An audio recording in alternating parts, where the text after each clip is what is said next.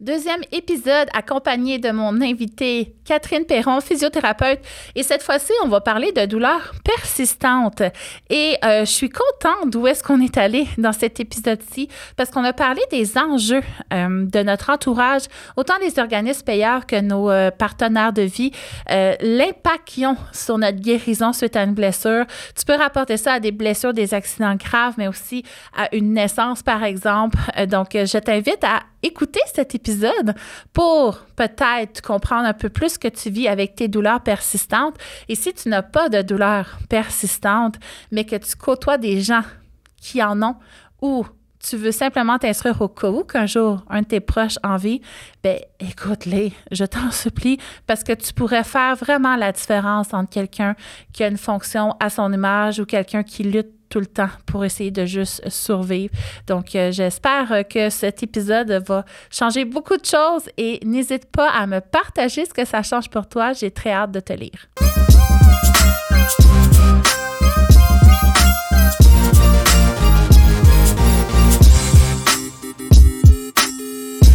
Deuxième épisode avec mon nouvel invité, Catherine Perron, qui est physio de En premier épisode sur le coccyx. Si tu ne l'as pas déjà écouté, let's go.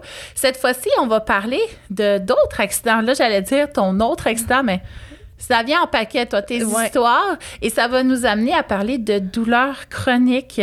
Donc, euh, douleurs chroniques, hein, après six semaines de douleur, on est catégorisé chronique. Ouais. Fait que ça peut peut-être te concerner. Je pense que ça vaut la peine, hein, parce qu'on va aussi discuter de comment s'en sortir. Exact, ouais. Fait que là, accident de vélo, c'était-tu le prochain accident que tu as eu dans ton corps? c'est ça. Fait que là, on a parlé, dans, l'autre épisode, on a parlé vraiment plus de mes, des accidents, des blessures que j'ai eu plus à l'adolescence. Puis là, on arrive plus dans comme l'âge adulte. Fait que j'ai eu une coupe d'années pas pire, que ça allait bien.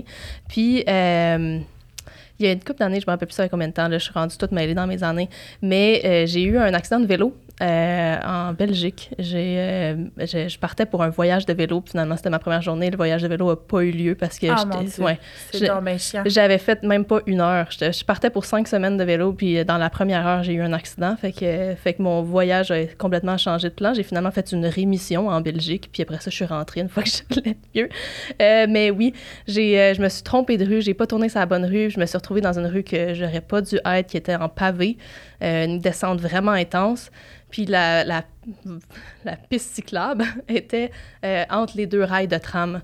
Euh, fait que là, tu sur des pavés avec un vélo qui est lourd, entre les deux rails de tram, puis là, j'ai entendu le tram qui arrivait derrière moi, fait que ça m'a stressé. J'ai voulu juste regarder, voir s'il était loin, puis en tournant ma tête, j'ai un peu tourné mon guidon, puis je suis tombée dans les rails du tram.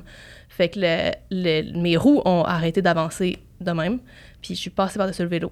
Et j'ai atterri sur le visage. Fait que je m'en suis sortie pas trop pire quand même. Euh, j'ai eu une petite commotion que je me suis auto-diagnostiquée plusieurs années plus tard. Mais euh, j'ai eu une petite commotion, je me suis cassé deux dents, j'ai cassé mes lunettes. Puis à part de ça, c'était pas si pire, sauf que j'ai aussi atterri sur mon poignet. Euh, puis j'ai eu douleur au poignet, mais pas si pire. Ça, ça s'est comme géré dans les semaines qui ont suivi, ça s'est replacé. Euh, à cette époque-là, j'étais encore étudiante en physio. Oh euh, fait que j'avais un peu moins les réflexes, puis là, j'étais à l'étranger, ça me tentait pas d'aller consulter. Puis là, ça s'est replacé tout seul, fait que j'ai juste laissé ça de même. Globalement, cet accident-là, ça je me suis bien remis. Là. Euh, j'ai pas eu, j'ai pas eu de séquelles jusqu'à comme j'ai eu un accident de voiture il y a maintenant un an et demi. Fait que euh, j'ai gradué, j'ai terminé ma maîtrise, j'ai commencé à pratiquer, puis euh, un mois et demi après, euh, je venais tout juste de devenir physio, j'ai eu un accident de voiture. fait que j'ai, je me suis fait couper la route en roulant à 70 km/h. Fait que j'ai la voiture a arrêté d'un coup. J'ai eu les, le, le, le, coussin gonflable du volant qui m'a percuté sur la poitrine à la même place où j'avais ma ceinture qui a serré. En fait, j'ai des petits bras, fait que je me tiens très proche de mon volant. fait que ça, ça, a frappé vraiment fort, en fait. Puis mon sternum a cassé. Ah! Ouch! Fait que le, point de la ceinture plus le, plus le coussin, euh, ça, a fait, ça a fait une fracture. Puis euh, ça s'est passé tellement vite, hein, je sais pas exactement qu'est-ce qui s'est passé, mais... On dirait que j'étais pas prête à ça. Oui. J'étais pas prête à autant de douleur parce qu'on dirait que je la vis en dedans de moi, je me sens pas bien.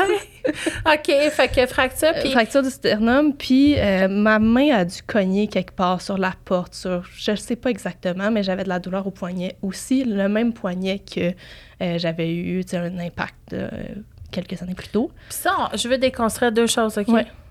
Deux choses avant que tu partes de ces douleurs, parce qu'après ça, on va parler de douleurs. Si un accident, on pouvait le prévoir, on ne l'aurait pas. Exact. Il y a beaucoup de gens qui ont la pensée magique de moi, ça Ouais. m'arrivera pas parce que si ça arrive, je vais réagir. Ouais. Mais si tu as un accident, c'est parce que tu n'as pas eu cet espace-là de réaction. Ben non. Fait que ça arrive plus vite qu'on pense. Ben oui. Et les voitures, ça fait plusieurs épisodes, je pense que je l'ai dit, mais c'est tellement important de savoir qu'ils sont pas faites pour les femmes. Ils ont tous été conçus pour les hommes, ils sont sécuritaires pour les hommes.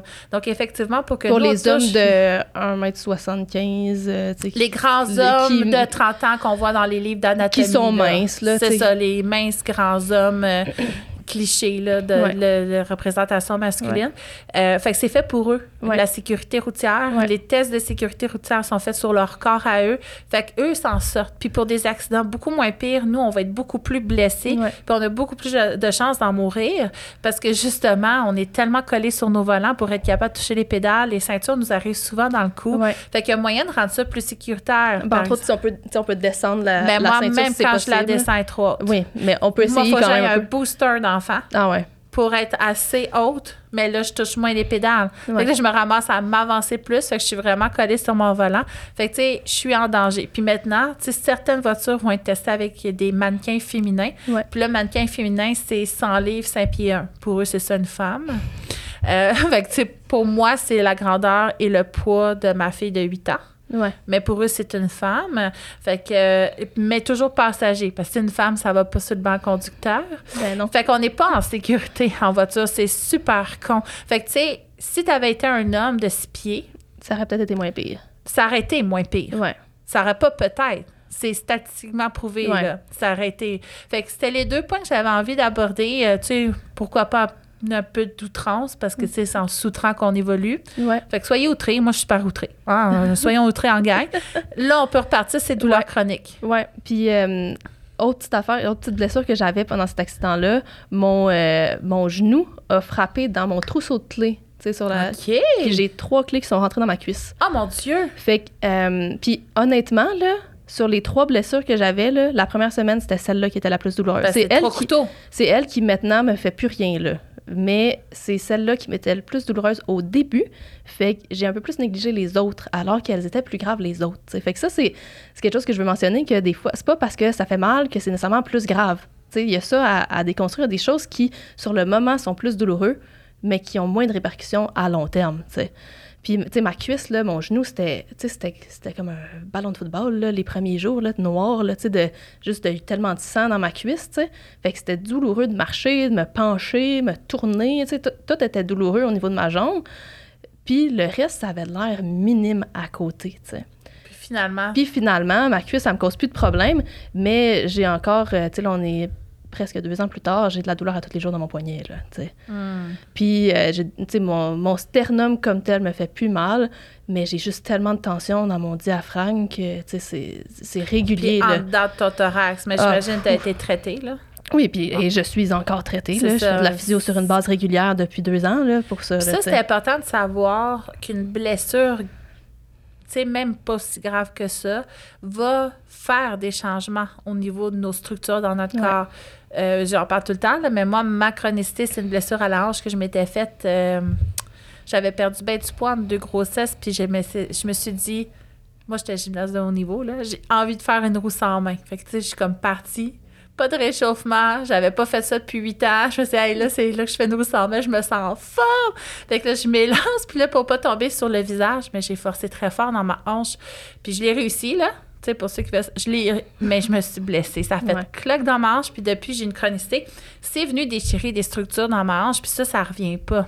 Ouais. Ça se remodèle pas. Fait que, tu sais, mes structures de muscles, par exemple, qui étaient bien rouges, comme au niveau de ta cuisse, là, au niveau de ton sternum, ben ça devient blanc un peu. Tu. Puis ça, au microscope, on le voit très bien. Puis ça, ça va rester comme ça. Fait que, tu sais, Ouais. il y a des blessures chroniques qui sont chroniques pour toujours, Ouais. mais ça veut pas dire qu'on les subit. Non, on peut quand même, avoir une routine, puis, s'arranger pour comme pas, pas ça. subir Parce que moi, là. ma hanche, je la change jamais. Mais si j'arrête de l'entretenir, Ouais. ça, j'ai mes routines de soins hein, qui sont pas envahissantes parce qu'ils me font tellement de bien. Mais si j'arrête de l'entretenir quand je remonte une montagne, puis moi, j'habite en montagne, je vais avoir mal à l'aine Ouais. Fait que, tu sais, c'est sûr, moi, ça fait partie de ma routine.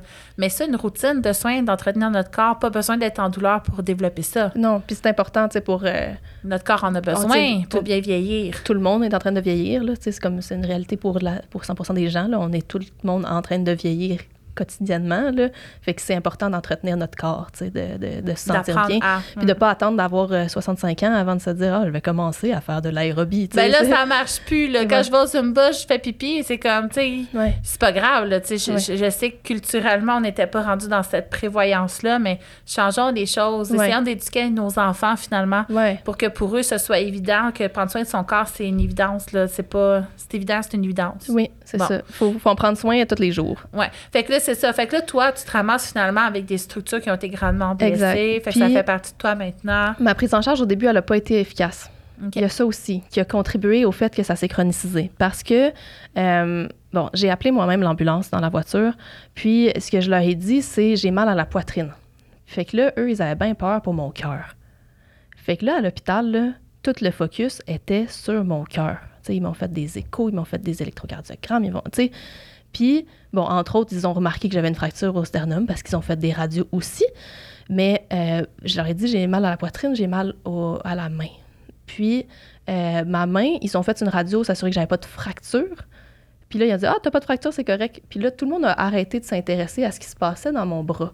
Mais j'avais pourtant des engourdissements quand même dans mon quatrième, cinquième doigt, j'avais des douleurs, tout ça. Mais on se concentrait vraiment sur euh, la poitrine parce que là, c'était ça qui Ben, était inquiétant. ben c'est oui. sûr, c'est normal, on s'inquiète du Dans cœur. un air de choc, là, à un moment Ben donné, oui, qu'est-ce qui peut te tuer, J'ai beau être jeune, puis ça risque, tu sais, un gros choc sur le cœur, ça peut euh, être Ça problématique. Fait que Ouais. finalement, mon cœur était correct, mais j'avais une fracture du sternum. Puis, euh, ce que j'ai appris beaucoup plus tard, c'est que j'avais deux ligaments déchirés dans mon poignet. Hmm. Mais il n'y a pas eu d'IRM ou d'imagerie qui permettait de voir ça. Fait que là, moi, j'ai été renvoyée à la maison. Euh, puis, tu sais, sur le moment, j'étais dans bien gros l'adrénaline. Je me disais, Caroline, j'ai une fracture du sternum, ça serait supposé faire bien mal. Pas tant mal que ça. Fait que je me disais, hey, ça va bien, tu sais. Mais j'étais juste bien gros sur l'adrénaline. Puis euh, j'avais la médecin qui était là. Euh, c'était, une, c'était une résidente, je pense qu'elle était dans sa première semaine de faire de l'urgence. tu sais. Wow. Fait que là, elle était comme, euh, ah, ben, elle a de l'air de bien aller, tu sais. Puis, euh, fait que là, elle m'a signé un arrêt de travail pour trois jours. On s'entend, je suis physiothérapeute, là. On travaille avec notre corps, là. ouais. J'avais une fracture du sternum. Puis là, juste pour être sûr que les gens ils nous suivent à la maison, là, une consolidation osseuse, là, 6 à 8 semaines minimum là, pour avoir une consolidation osseuse. Puis là, on n'a même pas parlé de faire de la réadaptation, s'assurer que tout fonctionne autour. Là. Fait que j'avais trois jours d'arrêt de travail. Puis sur le moment, moi, ça me semblait là, tout à fait logique parce que j'étais pas dans mon. J'étais pas du tout dans ma tête de professionnel de la santé. Mais euh, évidemment, ça allait pas À pantoute. chaque là. fois qu'on se blesse, on devient euh, con, hein? Ben oui, on oublie tout. pas à quel point, quand je me blesse, je deviens plus incapable de me gérer. J'ai aucune connaissance, j'ai Ouais. aucun réflexe, je suis complètement. euh, Ouais. ben, je, je comprends plus rien de ce qui m'arrive. Puis c'est par après, je fais Ah, ben, ça aurait peut-être Ouais. été mieux si Parce qu'on n'a pas le pas de recul qu'on peut avoir quand c'est quelqu'un d'autre. Ben que sur oui. nos clients, c'est évident, ça- Un proche, un proche te dit Hey, j'ai un accident de charge, j'ai une fracture au sternum, je t'ai arrêté trois jours. J'aurais dit tout de T'arrêtes- suite, ben, ben non. ton médecin de famille parce six que semaines, là, euh, un os cassé, c'est six semaines. Fait que, tu sais, ça aurait été mieux sur quelqu'un d'autre. Tout à mettons. fait. Ouais. Ben oui. Fait que là, j'avais un trois jours d'arrêt de travail. Bon, évidemment, quelques jours après, euh, j'ai compris que ça fonctionnait pas puis que j'étais capable de retourner au travail le lundi suivant. Fait que je suis retournée voir un médecin. Euh, j'ai eu un 10 jours cette fois-là. Puis là, finalement, je suis retournée consulter. Puis là, j'ai finalement eu un trois semaines d'arrêt de travail. Mais je suis quand même retournée au travail trois semaines après ma fracture de sternum. Au total, OK. Fait que dans le fond, au total de l'accident, Oui. au retour, c'était trois semaines. Trois semaines. Trois semaines après mon accident, j'étais de retour en clinique euh, à faire des rendez-vous. Euh, non, je suis revenue à- avec des demi-journées, mais j'ai quand même fait comme toute une semaine de demi-journée, là, fait comme Mm. une, une demi-semaine finalement. Là. Fait que quand même pas mal, là, tu sais. Mais c'était pas si pire, tu sais. J'avais pas incroyablement... J'avais pas tant mal, mais je forçais tout croche, tu sais. C'est ça l'affaire. Mais comme moi, je me disais, j'ai pas mal, je suis correct, tu sais. Mais, euh, tu sais, puis là, c'est là que ça s'est empiré parce que... euh, au début, c'était surtout mon sternum qui me faisait mal, fait que je faisais pas beaucoup d'efforts avec mes bras parce que, tu sais, mettons, me verser un verre d'eau, c'était la fin du monde. là. Ça, Eh boy, et puis on force tellement sur nos clients. Oui. c'est au-delà là- du verre d'eau, là. Ben oui, fait qu'à la maison, j'utilisais pas tant mes bras, tu sais, fait que je me rendais pas compte que mon poignet me faisait mal beaucoup. parce que j'utilisais pas trop. Puis là, c'est en recommençant à travailler qu'il s'est mis à me faire un peu plus mal euh, jusqu'à ce que, comme deux, trois mois après mon accident, je me rende à un point où euh, ma main, je la sentais plus autant que l'autre. Euh, je sentais plus, j'avais plus ma, comme j'avais plus de proprioception dans ma main. J'étais pas capable de savoir, sans la regarder, si elle était comme ça, si elle était comme ça, tu sais. Fait que là, je savais pas, tu sais, hey, comment tu veux évaluer, mettons, la position du bassin de ta patiente, que tu sais, c'est genre, tu te mets tes mains de chaque bord, puis tu essaies de comparer entre tes deux mains si c'est si pareil. J'étais incapable de faire ça, tu sais. C'est clair. J'étais incapable de faire ça. J'étais pas capable de ressentir ma main gauche dans l'espace. Puis dès que j'essayais de faire des efforts avec, j'avais moins de force. J'étais pas capable de, de tenir des affaires dedans. Ça me faisait mal, puis j'avais pas de force. Fait que là, j'étais comme, là, ça va pas. Tu sais, fait que j'ai retourné en arrêt de travail suite à ça. Puis là, vraiment, le focus a été tout sur mon poignet parce que c'était ça qui m'empêchait de travailler puis qui m'empêchait d'être efficace. Puis là, en tout cas, gros combat avec la SAC aussi pour faire accepter toutes ces affaires-là. C'est vraiment compliqué, là. C'est genre, je veux pas embarquer là-dedans parce que c'est tellement, c'est tellement un gros sujet de genre les Ben, compagnies d'assurance puis à quel point ça nous, ça nous je m'en bloque. allais là un peu, si Ok. ça te dérange Ouais. pas. Parce que, tu sais, ceux qui nous écoutent, on le sait pas, là. Ouais. Ça peut être du monde qui travaille autour de ça, puis je trouve ça important parce que, tu sais, moi, personnellement, Ouais. J'ai choisi comme professionnel, puis c'est horrible ce que je vais dire. Puis je reviens pas que je vais le dire à voix haute sur un podcast, mais j'ai pas ce qu'il faut pour traiter une clientèle CNSST ou SAC. Ouais. Puis je vais m'expliquer pourquoi. C'est pas que j'aime moins ces patients-là, c'est pas que j'ai pas envie de les aider, c'est pas que je crois pas que je peux les aider. Mais l'enjeu d'assurance en arrière, de validation, ça vient nuire à la guérison. Qu'on énormément. se ramasse avec des gens qui sont invalidés, qui ont des douleurs réelles, euh, très invalidantes. J'arrête pas de me répéter aujourd'hui, aidez-moi quelqu'un. fait qu'ils sont invalidés puis ils ont des douleurs invalidantes, hein, c'est Ouais. assez clair. Puis c'est c'est ça, ils sont pas crus. euh, Il faut qu'ils se battent pour le prouver. Fait que là, toi, comme thérapeute, tu essaies de les aider à aller mieux, mais d'un autre côté, ils sont en processus de prouver qu'ils mentent pas. Ouais. Fait que comment tu veux psychologiquement te laisser aller dans une guérison quand pour être reconnu, avoir ton salaire, avoir tes traitements payés, faut que tu montres que, Que tu mens pas. Fait que c'est un enjeu psychologique, social, euh, d'envergure qui est majeur. Puis moi, personnellement, je me sens pas outillée, outillée pour dealer avec ça. Puis sûrement qu'il y a plein de physios qui le sont. Mais je trouve ça grave parce que si ces gens-là, finalement, étaient, hey, t'as une fracture de sternum, puis là, ta fracture, tu sais, au poignet, je comprends. Il n'y avait rien de vital à comparer à ton cœur, tout ça, mais par après, mon poignet va pas faire les examens, découvrir tout ça. Je le vois, puis je le sais que c'est six semaines. Tu sais, mettons, tu aurais eu ton Ouais. accident, puis on t'aurait dit, hey, six semaines tout de suite.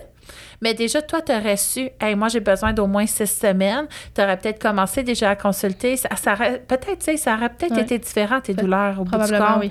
Ouais. Fait qu'il y a tous ces enjeux-là, je trouve, qui sont importants dans les le personnel qui entoure une personne qui Ouais. vient de vivre un drame comme celui-là, un de la croire. Puis je comprends, tu sais, dans les statistiques, si une personne a mal au dos, par exemple, elle ne retourne pas travailler avant tant de temps, je sais plus, ben, il y a tant de pourcents de chances qu'elle ne retourne jamais. Fait que je comprends l'enjeu de on est pressé, on veut. Ouais. Mais d'un autre côté, de pas croire, de pas valider, de pas soutenir, ça fait que ça finit jamais. C'est lourd, c'est lourd, puis...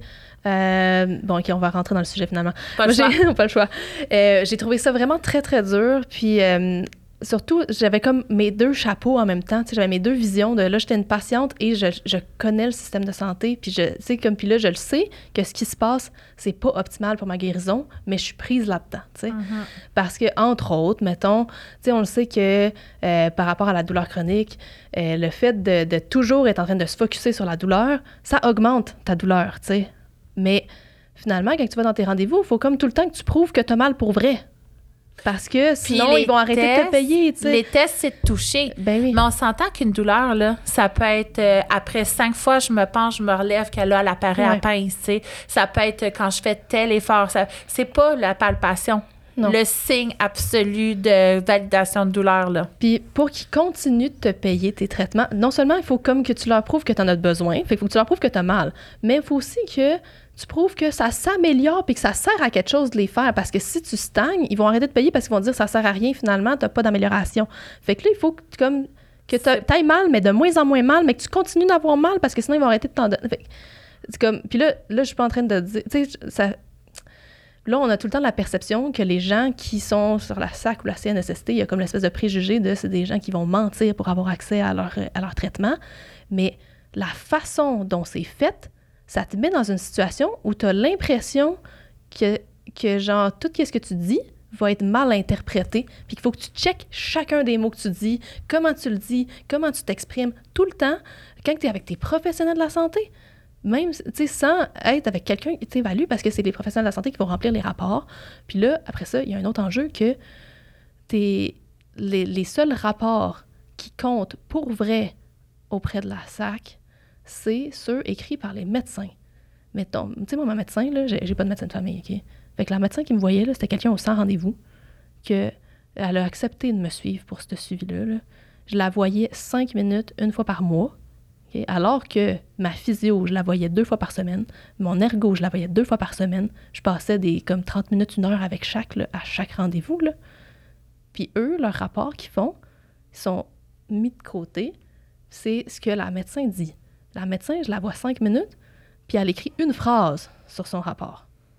Puis là, je, sais, je le sais, ils ont, ils ont des horaires surchargés, ben ils n'ont pas le temps. Puis C'est pas la job du médecin qu'on remet en question. Non. Ce qu'on remet en question, c'est qu'est-ce qui est regardé. Ben oui. Parce que le bilan de physio, nous, c'est tout le temps trois pages. Là. Ben oui. Ergo aussi, là. Puis je dis trois pages, ça peut être cinq, ça peut être deux. Là. Mais c'est c'est détaillé. C'est exhaustif. C'est exhaustif. La force, la souplesse, la coordination, la tout est évalué. La fonction, moi, je fais des bilans de qualité de vie.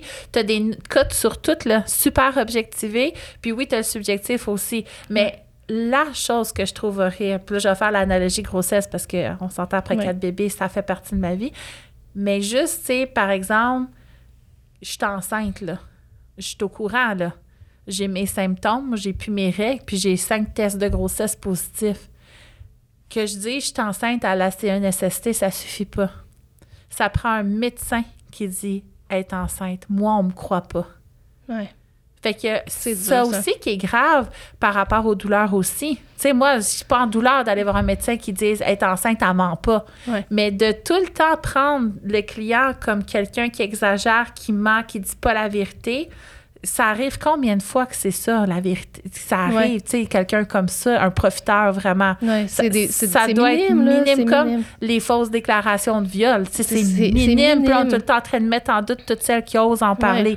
Fait que c'est, je trouve ça triste qu'une personne qui a mal n'ait pas cru. Elle, elle compte pas c'est un médecin qui doit dire « ment pas Mais le médecin, qu'est-ce qu'il a le temps de faire pour s'investir dedans?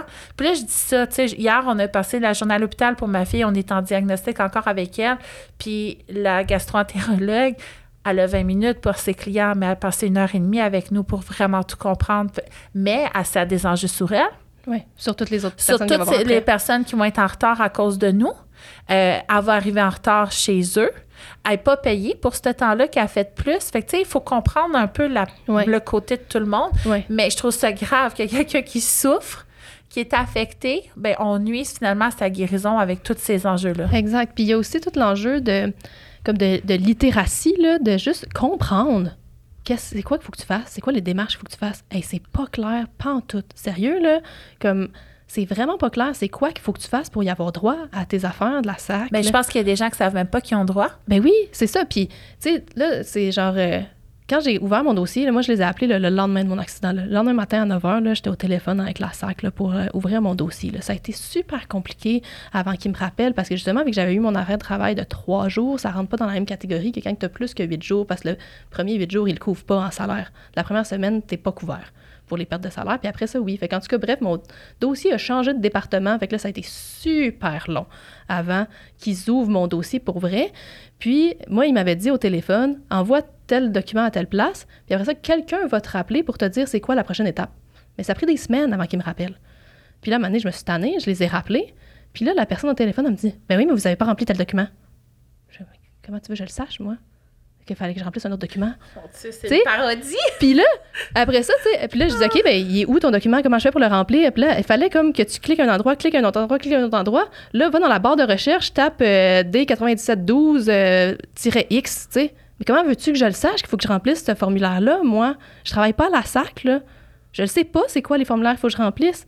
Puis là, après ça, ben, tu remplis le formulaire. Évidemment, les questions sont toutes pas claires, tu sais pas trop, tu remplis ça. Tu sais, c'est dur. pas clairs pour quelqu'un qui connaît le corps Sont- humain. Pour quelqu'un qui connaît le corps humain, puis que quelqu'un qui a des études, que je sais, tu sais, je sais lire des formulaires, tu sais, comme je, je- Ben ouais, on en lit des affaires plates. c'est ça, autres, là. Fait comme, hey, t'imagines quelqu'un en plus qui a de la difficulté à lire, qui a de la difficulté avec l'ordinateur, tu sais, c'est Ben, c'est un enjeu de pas aller jusqu'au bout. énormément. Ben Sûrement oui. qu'ils font ça pour justement qu'ils Ben en oui. perdent la moitié, qu'ils Ben se disent oui. ah, de la marche, je suis pas capable. Ben oui, puis là, après ça, une fois de temps en temps, tu reçois une lettre par la poste avec aucune mise en contexte, puis là, ils font juste te dire euh, euh, vos, vos traitements sont arrêtés. Puis là, t'es pourquoi? Tu sais, pourquoi? Tu le sais pas pourquoi, il faut que tu les pour qu'ils t'expliquent tout le cheminement de pensée. Tu ils font juste te dire la conclusion de leur décision sans t'expliquer pourquoi, sans te mettre en contexte. Puis là, des fois, tu reçois des, lettres, puis là, t'es comme, je sais pas qu'est-ce qui se passe. Émotivement, là, c'est dur, là. Parce que là, de un, c'est pas clair qu'est-ce qui se passe réellement. tu. Ils vont se arrêter de les payer, mes traitements, ou pas, ou tu. Mais là, tu sais, si t'es là, euh, ils sont en train de t'annoncer de Ah, ben, on va arrêter de couvrir ton salaire, on va arrêter de payer tes traitements. Puis là, tu- OK, mais qu'est-ce que je fais, moi, maintenant, finalement, tu sais? C'est- Je suis toute seule. Mais Ouais. là, il y a des avocats pour ça. Mais là, Ouais. tu retombes dans quelque chose de compliqué. Hey, Là. c'est dur, là, c'est dur. Et puis là. juste moi, mettons, me rendre à ma boîte aux lettres, là. C'est un esprit de montagne à monter, là, pour me rendre jusque-là. Et je vais pas souvent, là, chercher Ouais. mon courrier, là. Fait que, tu sais, moi, je le saurais comme, ça fait trois semaines que j'ai reçu la lettre, puis là, je la prends là. Ouais. Ça fait trois semaines que je paye moi-même, finalement, mes rendez-vous, puis je sais pas, tu sais. Ah c'est ça, c'est pas bien fait pour que ça se passe bien. Non, vraiment pas. Puis là, tous les, les termes, là, mon dossier à moment donné avait été fermé parce que j'étais retournée au travail. Finalement, j'ai je suis retournée en arrêt de travail. Puis là, il m'envoie, il envoie mon dossier au département des rechutes. Ça s'appelle le département des rechutes. Ça te fait-tu sentir comme, comme t'es une merde, là, finalement? Ah, j'ai raté ma rémission. Je suis en rechute. C'est- Fait que là, c'est tous les trucs comme ça, là, ça fait que tu te sens pas bien, tu sais. C'est vraiment... Tu sens que t'es tout seul, t'as- tu comprends pas, tu sais, tu- Ouais. c'est- tu te sens persécuté, tu Ouais. fait ça empire le- les sentiments, tu sais, ça empire ta douleur parce que tu te sens comme tout le temps pas bien, tu as l'impression que y- tes traitements ils vont peut-être arrêter du jour au lendemain, t'es comme t'es comme euh, au-dessus du vide, pas- là, c'est c'est pas c'est doux. pas toi qui as le contrôle là, sur quand est-ce que le tremplin s'enlève en dessous de toi, là, c'est pas doux. Vraiment pas. Puis pour les gens qui vivent pas avec un organisme payeur, tu sais, de- chronicité, qui, a- qui ont une chronicité, cet aspect-là psychosocial finalement, c'est comment que la société nous influence dans nos comportements douloureux, ben ça va avoir un impact aussi sur Ben notre oui. guérison. Oui. Tu sais des douleurs qu'on famille, voit euh, pas. l'employeur, euh, les amis, tout Vois ça. le verre à moitié plein au lieu de le voir à moitié vide. Euh, euh, t'es pas positive, t'es pas, euh, t'es pas vaillante. Ah, tu t'es enfin pris en main. Tu sais, c'est Ouais. tout hyper violent comme phrase. Ou ah, arrête d'y penser, ça va Arrête être de penser, ça va être correct. On dirait, on dirait qu'on parle de fertilité. fait que c'est- quand même, tu sais, ouais. si toi, autour de toi, tu as quelqu'un qui vit de la douleur chronique, mais déjà, tu sais, sache qu'il se comprend pas. Il se sent tout seul. Il se sent pas compris, il se sent anormal. Puis si en plus, toi, t'arrives avec ce genre de commentaires-là, mais tu viens nuire à sa guérison. Ouais. Pour bien guérir d'une douleur chronique, on a besoin de, un, la comprendre, fait que de vraiment avoir eu l'enseignement, Ouais. Puis savoir ce que c'est. Tu peux pas quoi la guérir douleur, si tu es en errance diagnostique. Tu as besoin de ton diagnostic. Ouais. Tu as besoin de la comprendre, ta douleur. Tu as besoin de, de- de savoir qu'est-ce qui s'en vient, comment ça évolue. tu as besoin de sentir que euh, tu n'es pas tout seul à, à vivre ce que tu vis là. Puis tu as besoin de sentir que c'est normal que tu le vives comme tu le vis là. Ouais. Puis si tout est normalisé, que tu es validé, puis que tu te sens soutenu, autant par les professionnels de la santé que ton entourage, ta guérison va suivre qu'est-ce qui est écrit dans les livres, tu sais. Ouais. Ouais, moi, ça, je l'ai vécu dernièrement.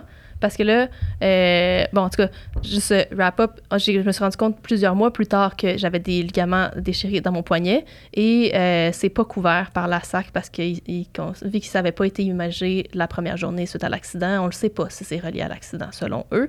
Fait que, fait que ça, c'est plus couvert. J'ai plus rien de prestations par rapport à ça. Euh, mais ça a été trouvé trop tard et ça va jamais revenir. Mes poignets, mes ligaments dans mon poignet, ils vont rester Fait que t'aurais pu avoir un montant pour... pour une, une séquelle, dans le fond, qui persiste. persiste. Exactement, mais là, je ne l'ai pas parce que ça peut pas être prouvé que c'est relié à l'accident. Fait que ça, j'ai pas ça. Euh, fait que moi, je reste avec ça, puis euh, c'est pas une, une condition qui peut être opérée, ça serait pas amélioré par une chirurgie. Fait que j'ai une, je vais avoir une instabilité chronique dans mon poignet pour tout le reste de ma vie. Ce qui fait que quand je travaille, il faut que je mette une attelle, entre autres. Quand je suis à l'ordinateur, il faut que je mette une attelle euh, pour stabiliser mon poignet. Fait que, tu sais, ça, j'ai, je, je travaille tranquillement à faire mon deuil par rapport à ça. De, Tu sais, je suis plus capable de me mettre, mettons, en appui sur les mains. Tu sais, ce genre de choses. Puis j'essaie de faire le deuil de c'est quelque chose que je pourrais plus euh, jamais faire dans ma vie ou en tout cas, il faut toujours que je trouve des, variantes, des façons de l'adapter parce que ça va pas se réparer malheureusement dans mon poignet. Je peux travailler à améliorer comme ma, mécanique dans mon corps pour, euh, pour pallier sans avoir des, des compensations qui me donnent des douleurs ailleurs. Mais ça, c'est un gros deuil à vivre. Puis où je voulais m'en venir, c'est euh, cet été, je me suis cassé la cheville. Bon. Fait que oui, ça, ça arrête plus. Euh, puis là, là, cette fois-ci, là, je me suis dit, là, ça va faire, là. m'a pas encore tombé dans de la douleur chronique, m'a faire les choses, là, exactement comme il faut. J'ai respecté, là, toutes les, les, les premiers jours, là, tu sais, toutes les règles de genre, euh, tu sais, de faire attention, là, le repos, la glace, là, tu sais, toutes ces affaires-là, là. Puis ça va tellement bien, c'est vraiment hot, tu sais, comme, c'est vraiment le fun. Genre, je trouve ça, ben, je- non.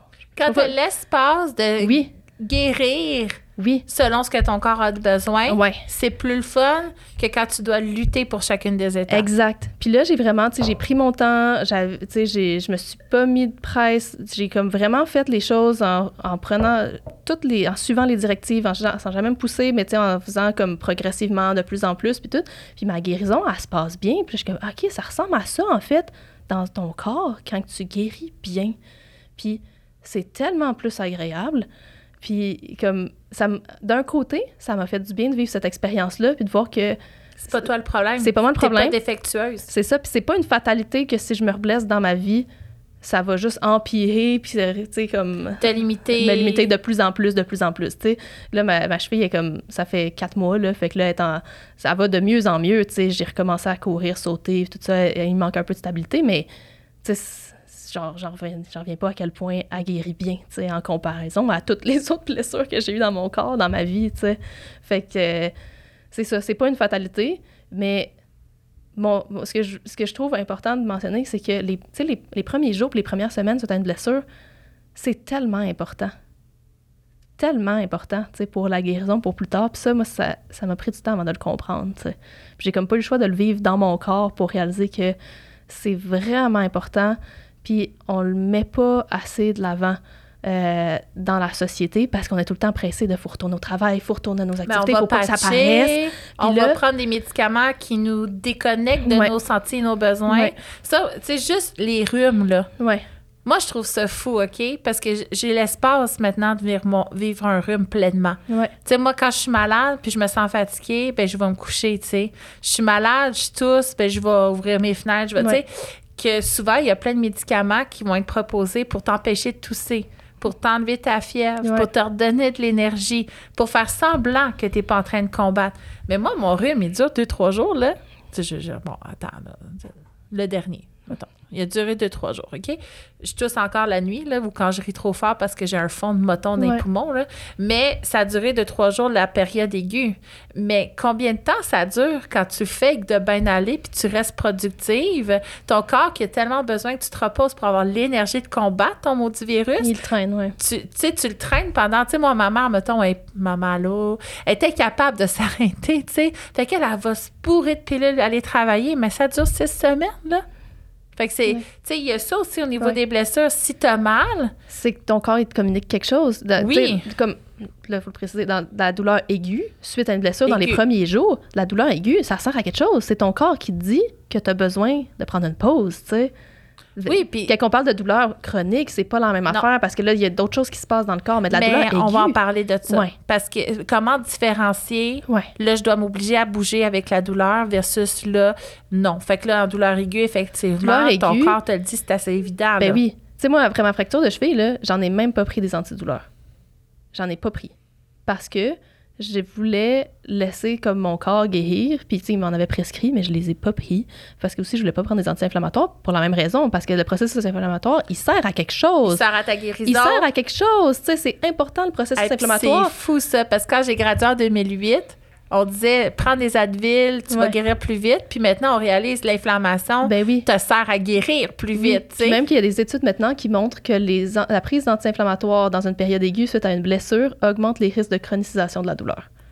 Ouais. Parce que justement, tu guéris pas de façon efficace au début, tu sais. Fait que. Moi, je vais recommander, ben, je veux dire, c'est pas moi qui recommande, Ouais. mais mettons, une blessure qui t'empêche de dormir. Ouais, ben oui, Là, sûr. moi, je prendrais mon antidouleur parce Ouais. que, tu sais, ton sommeil t'aide aussi. Oui. Puis le sommeil, c'est une- c'est comme un besoin de base. hein. Ouais. Manger, dormir. là. Ouais. Puis s'il y a des activités que tu as absolument besoin de faire, puis que là, tu n'es pas capable de les faire à cause de ta douleur, OK, mais en même temps, Mettons, essaie autant que possible. t'alimenter, Ouais. euh, puis, tu sais, comme les choses de base, là. Mais essaie autant que possible de juste prendre du repos les premiers jours, premières semaines. Tu sais, moi, c'est c'est ça que j'ai fait. Je, prenais de la, je mettais de la glace pour la douleur. Puis c'était suffisant, tu sais. Parce que j'ai vraiment fait un repos complet. Un repos complet. Puis il y a d'autres pathologies, comme par exemple les amputations traumatiques. Que ça, je ne sais pas si tu as lu récemment là-dessus, mais tu sais, des amputations traumatiques, mettons, tu te fais couper une jambe, euh, ben ça, il avait remarqué. Par contre, s'il coupait la douleur le plus possible pendant un certain temps, ben il y avait moins de douleur fantôme après. Hmm, ça, c'est cool, comme si la douleur était tellement, euh, tu sais, on s'entend se faire arracher une jambe, importante que le cerveau l'imprégnait. Puis après Mm. ça, les gens se mettaient à avoir des douleurs après. Par Ouais. contre, c'est pas nécessairement ce que j'étudie ou que je lis, mais je Ouais. l'avais eu dans un cours de douleur chronique, cette information-là. Fait que dans certaines circonstances, c'est mieux de te geler, Oui. mais dans le commun De tous les façon jours, générale- c'est peut-être Ouais. pas tout le temps l'option. Te geler dans un but de fonctionner puis de performer quand tu es en blessure aiguë, là, tu es en train de te nuire. T'es tu t'es dans le déni, finalement. Ouais. C'est- pas optimal. tu sais. Après ça, on est dans de la douleur qui est chronique, qui est persistante. Je préfère dire persistante là, de façon générale Ouais. parce que chronique, il y a comme une connotation Fatalité. négative, une fatalité. C'est, Ah, c'est chronique. Ben, moi, quand je dis ma hanche est chronique, c'est comme si, mais non, je la sens jamais. Ouais, Tu sais, fait que j'ai quelque chose, une condition, ouais. mais qui me limite pas du tout. Ouais.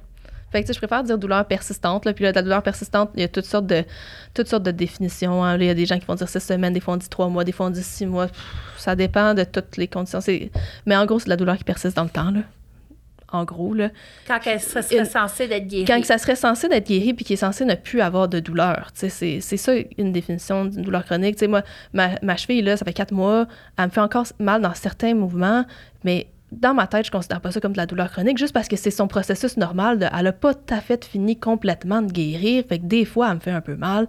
Je considère que c'est tout à fait normal. Puis ça m'inquiète pas du tout quand elle me fait mal parce que c'est juste normal, ça va finir par partir. tu sais. Ouais, là, tu catastrophises pas. Non, parce que. euh, je- mon Dieu, euh, ça Ouais. va-tu de pire en pire? Je vais-tu m'en sortir? Elle va-tu partir ma douleur? Euh, je suis en train de me blesser. Je vais-tu repartir à zéro? Fait que ça, c'est de la catastrophisation. Puis là. c'est Ça, tout ça à fait nuit. normal comme processus mental. Tu sais, même, tu sais, j'avais la naïveté pendant que j'étais aux études de me dire Ah, ben les professionnels de la santé, on ne doit pas être touchés par la douleur chronique parce qu'on le sait, qu'est-ce qui se passe dans notre corps. Mais non, mais non, parce que même si tu le sais, ça embarque pareil, cette réflexion-là de comme, oh mon Dieu, mais qu'est-ce qui va m'arriver, puis ah, ça va-tu être pire? Puis même des fois, c'est pire, je pense, quand tu es professionnel de la santé parce que tu en as tellement vu des, des histoires, puis on le sait, qu'est-ce qui peut se passer, tu sais.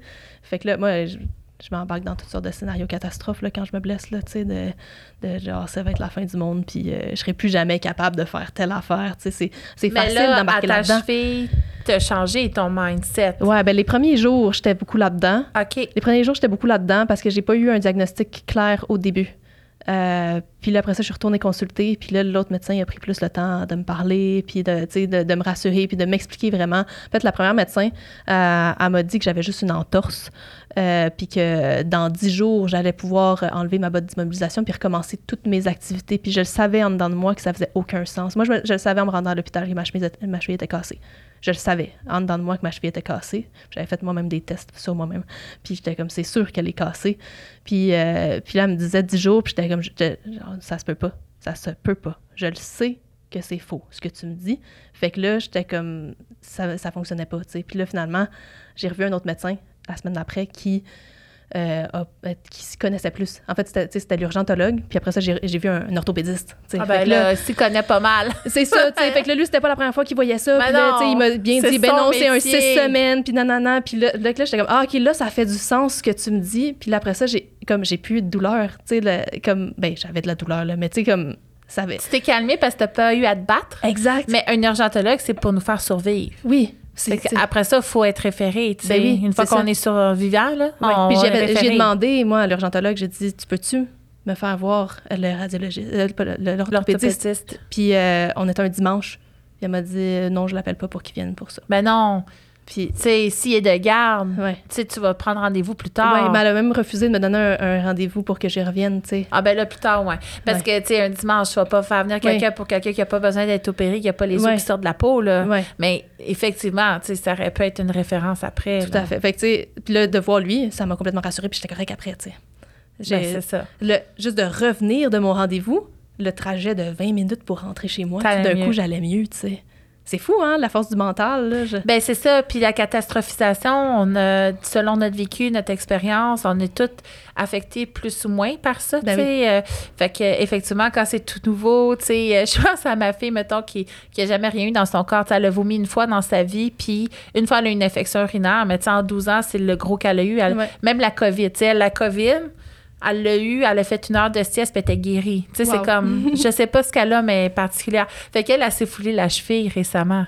Mais gradin, là. Tu sais, Ouais. euh, il y a- Une ses os sont plus coincés. Mais ça prend toute la place, tu sais, dans sa vie, là. C'est gros, c'est dur sans revenir. Puis Mérédith, qui a tellement été malade, blessée, qui a tellement eu de choses dans son, tu sais, fracture de pouce ouverte, il a fallu qu'elle soit opérée, ils l'ont opérée, elle ressentait tout. Tu sais, c'était, elle a tout vécu ça, tu sais, pour elle, elle catastrophisera pas parce qu'elle a comme un relatif qui est pas Ouais. mal différent. Mais tu peux aussi, comme toi, mettons, là, t'as vécu des grosses affaires. Ouais. Puis là, Qui se sont vis quelque qui ont mal guéri. Qui ont moi- mal guéri. Fait que, là, Fait t'as que moi, je catastrophise facilement de, de me dire, ah, ça va-tu faire comme toutes les autres fois, puis je vais encore mal guérir, puis traîner ça pendant Pour des années, ça, quand on a quelqu'un qui se blesse, moi, je fais toujours un bilan psy maintenant. Ouais. Puis c'est rare que je vais traiter toute seule. Parce que le côté psychologique dans la important. douleur, c'est pas parce que c'est pas une vraie douleur, c'est pas parce que tu exagères, c'est pas. Il y a des enjeux Ça a un impact Mental. automatiquement, c'est sûr. qu'on peut pas dissocier qui va jouer grandement dans la guérison. Ouais. Puis ça, il y en a des psychologues, des psychoéducatrices, des sexologues qui sont formés en chronicité, Ouais. en douleur persistante, je vais dire ça moi aussi maintenant, pour nous aider finalement dans notre processus de guérison. Fait que c'est ça, si tu catastrophises ou tu sais, moi j'ai des clientes, mettons, ils viennent d'avoir leur bébé, des centres d'organes. Tu sais, moi je sais scientifiquement qu'à trois mois postnatal, tes organes sont au plus bas, mais les autres sont vraiment traumatisés de voir leurs organes, puis ça devient gros, mais tu sais, j'ai besoin d'aide d'une Ouais. psy. Ouais. Pas parce que je te crois pas, Ouais. pas parce que ce que tu vis c'est imaginaire, mais parce que ça va jouer sur comment tu vas guérir et t'investir. Énormément. Et là, en termes de douleur chronique, tu sais, je t'avais déjà reçu. On avait fait un cours d'école. Ben, Ouais. Tu nous avais fait un cours super intéressant. C'est accessible sur YouTube, Ouais. euh, sur Facebook et non, c'est tout. Facebook et YouTube. Cette formation-là sur la douleur chronique quand je t'avais reçu. Ouais. Mais là, tu sais, avec tout ce qu'on a dit aujourd'hui, comment tu aimerais ça conclure l'épisode douleur persistante? Euh, ben juste de dire que c'est ça, c'est global. Tu sais, c'est- c'est comme, c'est notre corps, mais c'est aussi notre, notre esprit, puis c'est aussi notre environnement. Tu sais, fait qu'on en a parlé, l'environnement, avec, on a parlé de la sac, on a parlé de l'entourage, on a parlé de tout ça. Ça a un impact, mais aussi, tu sais, comme notre, mental, comment on se sent, nos émotions qu'on va ressentir, puis notre corps, puis tout ça est interrelié, puis faut pas, je, c'est important de pas stigmatiser, tu sais, puis je trouve que c'est important de dire, c'est pas, c'est, c'est pas juste dans ta tête. Le fait qu'on dit que c'est mental, ça veut pas dire que c'est juste dans ta tête, tu sais, puis c'est, c'est global. Puis je trouve ça beau, en fait, de me dire que c'est global parce que ça veut dire qu'il existe plein de solutions. Tu sais, parce que souvent, ça fait peur. Oh mon Dieu, ça veut dire qu'il y a plein de causes. Mais oui, mais s'il y a plein de causes, il y a plein de solutions aussi. Ah oui, c'est des petites gouttes qu'on ajoute dans le verre. Puis, puis c'est ça, il faut y aller comme un pas à la fois. C'est Mhm. ça. y a- la solution miracle, là, elle n'existe pas. Non. OK? Mais c'est une bonne nouvelle, tu sais, qu'elle n'existe pas parce que ça veut dire que même si la solution miracle ne fonctionne pas pour toi, il y en a plein d'autres solutions parce que c'est toutes des, des petites affaires qu'il faut faire au quotidien. Puis ça, je pense, c'est ça qui m'a aidé le plus, c'est quand j'ai changé mon mindset, au lieu de me dire que je voulais guérir, mais juste me dire que je voulais aller Mhm. mieux. Je voulais arriver à me sentir bien dans mon corps au quotidien, puis que ça implique que je prenne soin de mon corps au quotidien. Ça, je suis contente de te dire. Parce que moi, j'ai une formation mindset avant que mes filles commencent à mes côtés. Parce qu'effectivement, quand la personne embarque dans un processus global de rééducation, qui se dit, ben moi, j'ai des pertes, puis tant que j'ai des pertes urinaires, je je suis ma- je suis pas pas bien. Puis qu'elle passe à côté de tout le confort qu'elle gagne, parce qu'elle a encore des pertes urinaires qui sont dures à quantifier, parce que t'en as ou t'en as pas. Là, Tu- Ouais. un petit peu moyen, beaucoup, c'est dur à quantifier. Euh, ben, tu te ramasses finalement à avoir un mindset tout le temps négatif, euh, qui est beaucoup de pression, tu t'attends à un changement rapide, puis tu t'es déçu. Fait que là, tu Ouais. t'investis plus, tu abandonnes. Fait que ça, moi, je l'ai remarqué aussi, effectivement, qu'avec mes clientes, quand je leur dis, et là, on va regarder comment ça a changé maintenant, ce qu'on vient de faire ensemble. Puis là, on s'attache à ça parce que ça, c'est acquis. Puis on fait un pas à la fois. Euh, on va se ramasser au bout que tu auras pu tes urinaires ou de, tu, sais, tu Ouais. vas être plus fonctionnel à travers ça. Mais ce processus-là, c'est ça qui est le fun, c'est ça qui est beau, c'est ça qui Oui. est amusant. C'est pas la finalité, tu sais. Fait que ça, c'est pas dans notre éducation parce que nous, en tout cas, moi, j'ai été élevée beaucoup avec les notes, par exemple, à l'école. C'était pas comment tu t'es rendu là. Ouais. C'est juste ma fille, encore en sixième année, cette année, elle n'a jamais fait de cours d'anglais de sa vie. Elle a fait l'école maison. Elle a été dans une école particulière. Puis là, elle se ramasse avec des enfants qui sont entièrement bilingues. Fait que la prof d'anglais, j'avais dit, tu sais, il va falloir que tu t'ajustes. Ma fille dit à peine, allô, je m'appelle Alison, tu sais. Puis la prof a dit, elle stresse pas, je vais m'ajuster, puis tout. Puis son premier examen, elle a eu 63 mais c'était un fucking bon 63 Ben oui. Parce qu'elle avait travaillé, là. Sa compréhension de la tâche, puis comment qu'elle l'a appliquée, c'était fabuleux. Ouais. J'étais fière, elle était fière. Puis là, elle dit Je comprends pas, maman, à côté de ma note, elle a mis un bonhomme baboune. Ben voyons donc. Fait que là, ma fille, elle s'est dit Hey, je me suis donnée à fond, je me suis investie, je comprenais rien. Maintenant, je comprends plein de nouvelles choses. Ce résultat-là est insatisfaisant. Mon cheminement ne suffit pas. Hey, j'étais en colère, là. Tu sais, j'ai- Ouais. j'y ai écrit, j'étais fâchée, je faisais ça à la direction. J'étais comme, je fais-tu une plainte? C'est abominable à quel point le résultat vient de dire à ma fille, tes efforts servent à rien. Ouais. Maintenant, je pense que la plupart des profs vont plutôt aller vers justement euh, euh, ton cheminement, ta logique, puis venir chercher, tu sais, Hey, c'est une belle logique, un beau cheminement.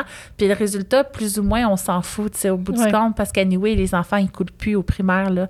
Fait que c'est un peu la même chose. Tu sais, on Oui. n'a pas été élevés comme ça, Non. mais c'est de switcher ce conditionnement culturel-là pour nous amener finalement à profiter plus de notre vie au lieu de tout le temps attendre les vacances, tout le temps Ouais. attendre la retraite, tout le temps Ouais. attendre après ci, ça, ça, attendre la fin de semaine, attendre à soir, tu sais, comme être dans le moment présent un peu plus. En tout cas, souhaitons-le à nos enfants, mais pour la douleur chronique, c'est un peu le même processus. Fait que, merci. Célébrer les petites Oui, victoires. ben pas oui. juste, tu sais, pas juste attendre le gros objectif final. J'ai gagné les Olympiques. Ouais, parce qu'après, On peut être down. fier d'avoir réussi mon mouvement à la poutre. Ben oui. Puis t'as un down après un gros objectif quand Ouais. tu l'atteins. Versus les petites, les petites victoires, tu continues de monter. Ouais. Fait que euh, bel épisode. Je suis Ouais. super contente d'où est-ce qu'on est allé. Fait que voilà, ça fait le tour. Encore une fois, je t'invite à venir partager ce que tu as ressenti. Si tu n'étais pas d'accord avec des choses qu'on a dit, tu es vraiment là. On te laisse ouvert, on n'est pas d'orgueil. Nous autres, on va venir te lire, puis on est prêt à changer tout le temps, à modifier nos façons de faire. Donc, je t'invite à partager, à commenter pour nous aider à faire entendre nos voix. Et je te remercie d'avoir écouté euh, jusque-là. Merci beaucoup.